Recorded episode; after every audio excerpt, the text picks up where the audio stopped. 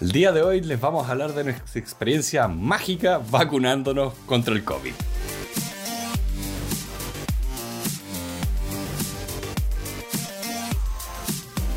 Hola a todos, bienvenidos a Elemental, una nueva sección de Extra Ideas. Mi nombre es Pedro y estoy acá con Santiago. Hola, hola. Y el día de hoy queremos contarles una pequeña historia, porque nos fuimos a vacunar por fin la semana pasada. Yo, antepasada, ya que soy un viejo. Él es Eh, más de viejo. 30. ya, Es verdad. un viejo de, de 30. Tú estás, bueno, tú estás de cumpleaños en un par de meses. Yo tengo 29 todavía. Sí, todavía. Cu- cu- cuando escuchen este audio, Santiago puede que tenga 40, el ritmo que voy editando. De hecho, puede pasar que lo escuchen en muchos años más y efectivamente tengan 40. De hecho, sí, sí, es totalmente posible. Hmm. Pero que- queríamos contarles un poco de nuestra experiencia para, para que esto sea más normal. Ese es el tema. O sea, en Chile vamos muy bien con temas de vacunación, pero igual hay gente que tiene dudas, hay gente que no está segura. Eh, yo, yo quiero normalizar este tema, que quiero que nos sentamos seguros cuidándonos mutuamente. Pero, poco se trata. sí, Pedro está conversando un poco esto porque ha habido harta conversación y harto revuelo en torno a vacunarse o no vacunarse. Sobre todo en cierta población que considera que pueden haber riesgos, que pueden eh, generarse eh, problemas de largo plazo y probablemente no lo vamos a saber hasta que llegue ese largo plazo. Lo- Exacto. Lo, que sí sabemos es que pareciera ser que si es que no nos vacunamos una masa suficientemente eh, importante de la población, no logramos el objetivo de la vacuna en sí mismo. Exacto. Porque de hecho, son las cosas que es más importante recordar acá, que muchas de estas medidas de salud son menos importantes para uno y más importante para cómo tú estás ayudando a otras personas. En el sentido de que usar la máscara, tú puedes decir, ah, no es tan efectivo, no sirve tanto. Ya, pero si todos usamos la máscara, es muy seguro para todos. Podemos estar, estamos salvando vidas con estas cosas. Especialmente, como dice Santiago, yo tengo este tema muy presente porque he estado con gente que está con las dudas, he estado con gente un poco escéptica, pero también con gente que tiene familiares que tienen esto de com- comprometido su sistema inmune por otras enfermedades, otras condiciones. Entonces es muy importante no enfermarse para no contagiarlos. Qué impresionante como un caso de desinformación se Sí. masificó y hoy en día yo te diría que es un poco lo que subyace a la idea del miedo a las vacunas. Sí. Sí, esa de- desconfianza absoluta. Mm. Oye, te, juro, si es que las vacunas fuesen tan potentes para generarte eh, problemas para toda la vida, no te tendrías que vacunar todos los años para la misma maldita enfermedad como por ejemplo influenza. Exacto. Y puede que este que esta nueva enfermedad que es el COVID-19 sea así, que tengamos que estar vacunándonos constantemente porque el virus evoluciona. Pero el tema es que eh, cuando ya te vacunas, pucha, no te vas, no te vas a enfer- enfermar de manera grave, no expresas muchos síntomas que hacen que sea más fácil contagiar a otras personas. Y no hay que subestimar a la enfermedad. No hay que Mm. subestimar a, a la enfermedad en sí. O sea, tiene al mundo de rodillas. O sea, nos tiene como una especie a su merced. ¿Cuánta gente ha querido volver a la normalidad? O sea, nosotros queremos volver a esa normalidad y no se puede. Realmente no se puede. O sea, miro a India que creyeron que se habían salvado y no.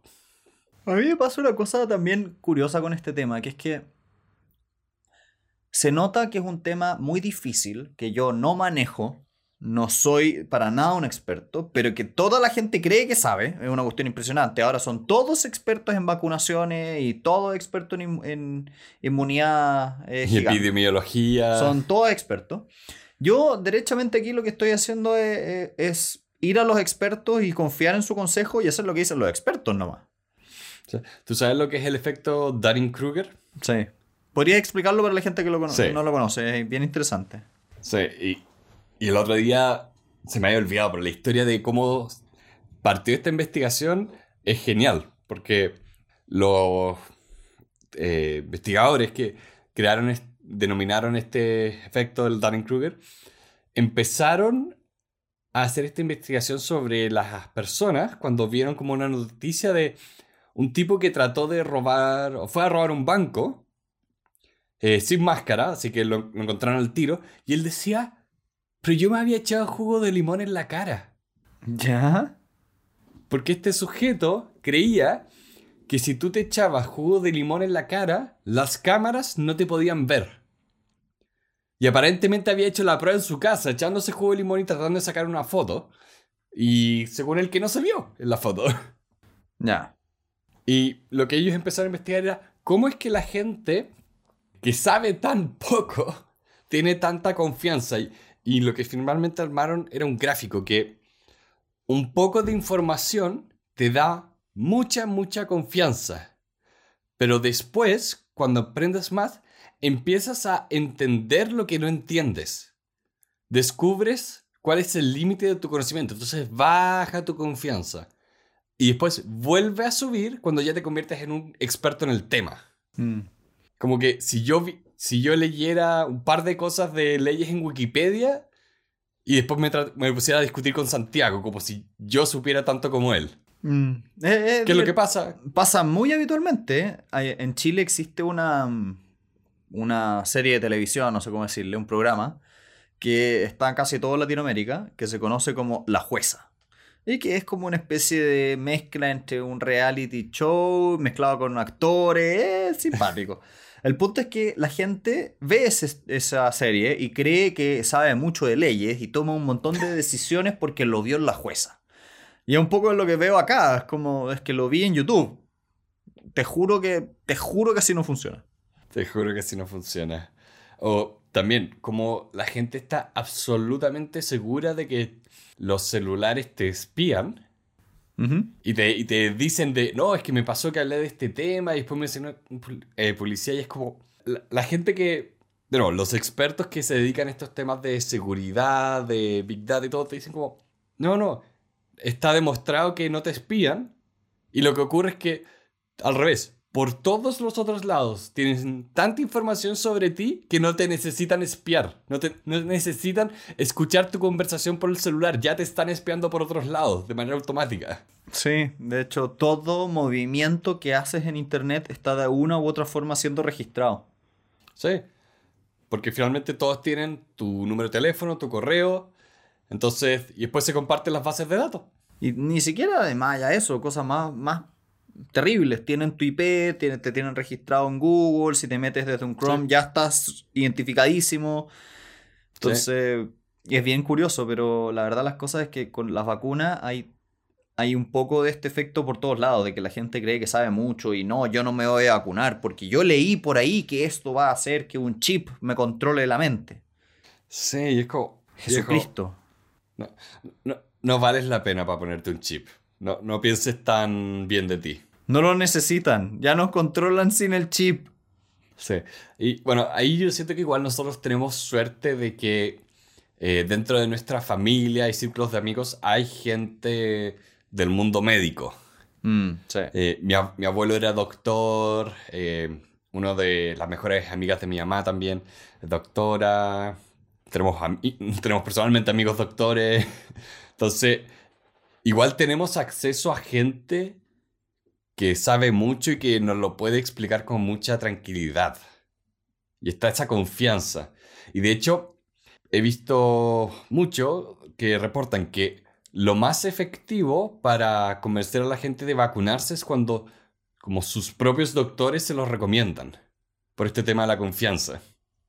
O cuando el doctor, el médico se está vacunando, ya estamos avanzando, digamos. Estamos avanzando.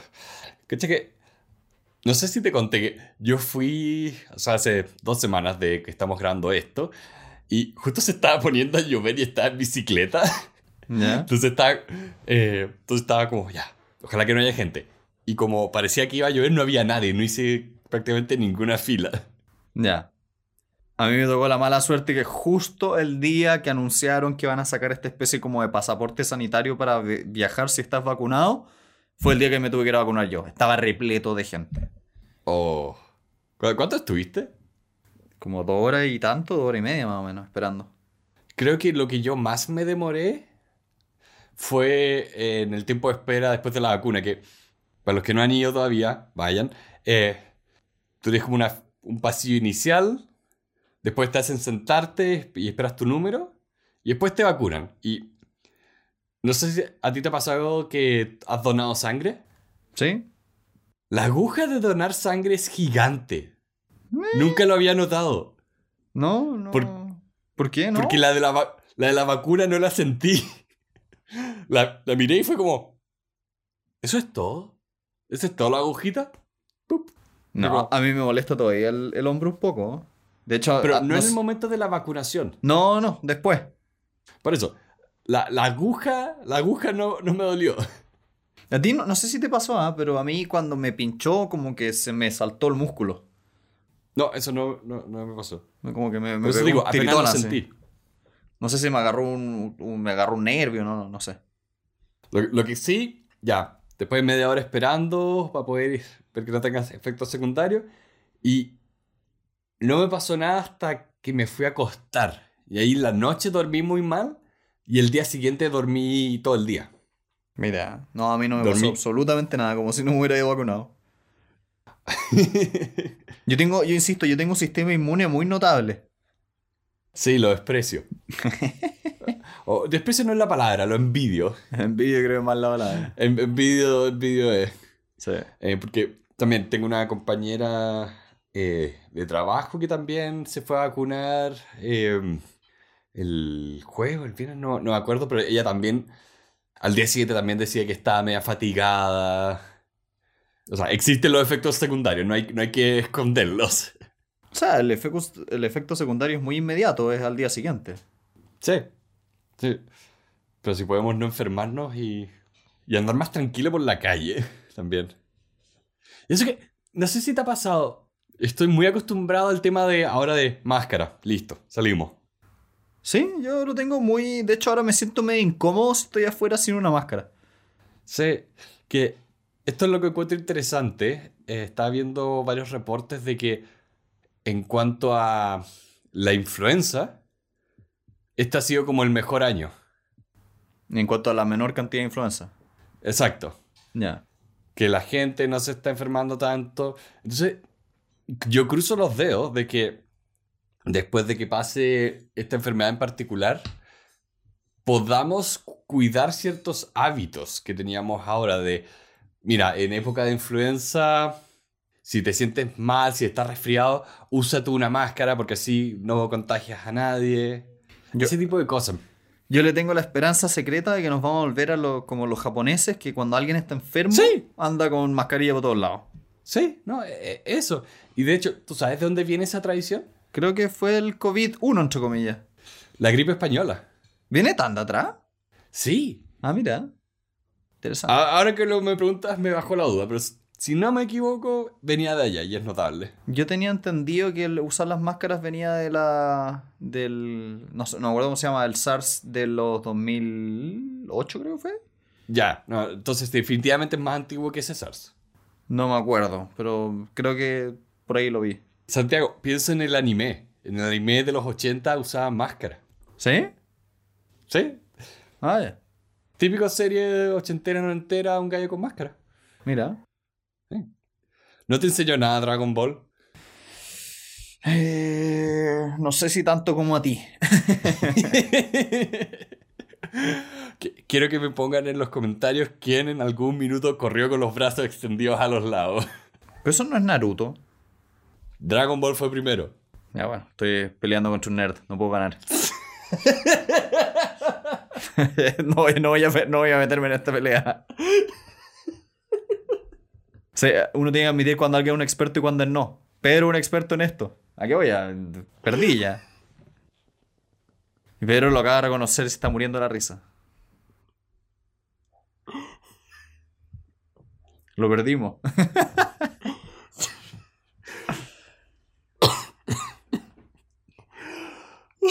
Le vieran la cara a Pedro en este minuto, está muriendo, está agonizando. Oh.